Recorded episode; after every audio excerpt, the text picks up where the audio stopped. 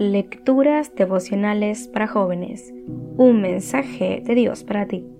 Cortesía del Departamento de Comunicaciones de la Iglesia Adventista del Séptimo de Gascue en Santo Domingo, capital de la República Dominicana, en la voz de Jack Enríquez.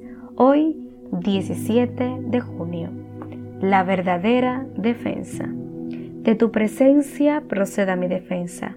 Vean tus ojos la rectitud Salmo capítulo 17, versículo 2.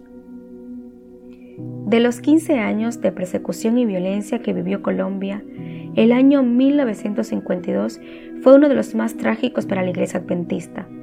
Se cometieron muchas atrocidades en nombre de la política, confabulados con los cuerpos policiales y con la iglesia estatal. Muchos de los miembros de la iglesia se convirtieron en mártires en aquellos tiempos de maldad y confusión. Muchas capillas fueron quemadas, otras bombardeadas, y aquellas que se resistían al fuego entonces eran ocupadas con imágenes de santos, con la supuesta intención de sacarles el protestantismo y limpiarlas de las herejías. Cuando las hordas venían, quemaban las casas y violaban a las mujeres y niñas. Robaban las cosechas y pertenencias. La zona más afectada fue el área rural del departamento de Santander. Para salvar sus vidas, los miembros de la iglesia se vieron obligados a abandonar todo cuanto tenían para trasladarse a las capitales y cabeceras municipales. Las iglesias de Bucaramanga, Cúcuta y Bogotá se convirtieron en el refugio de estos filigreses desplazados.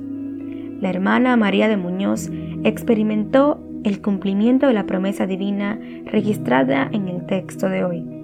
De tu presencia proceda mi defensa. El 14 de junio de 1952, ella y su familia caminaban hacia la iglesia. Repentinamente, algunos hermanos varones alertaron sobre un avance que estaban haciendo un grupo criminal. Todos los hermanos corrieron hacia el monte. Solo regresaban a casa en la noche y temprano volvían a esconderse en las montañas. Esto se repitió durante cinco días seguidos. Finalmente ella y sus dos hijas huyeron a Bogotá para salvar sus vidas. Caminaron por 26 días completos. Comieron solo los frutos que encontraban en las plantas y los árboles del camino. Cuando llegaron a Bogotá, un caballero desconocido les dio comida y les indicó la dirección de las oficinas de la misión.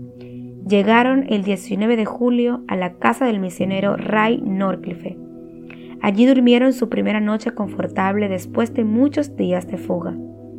Ella dice, damos gracias a Dios por haber protegido nuestras vidas y por habernos traído sanos y salvos. Hoy no sé qué desafíos enfrentas.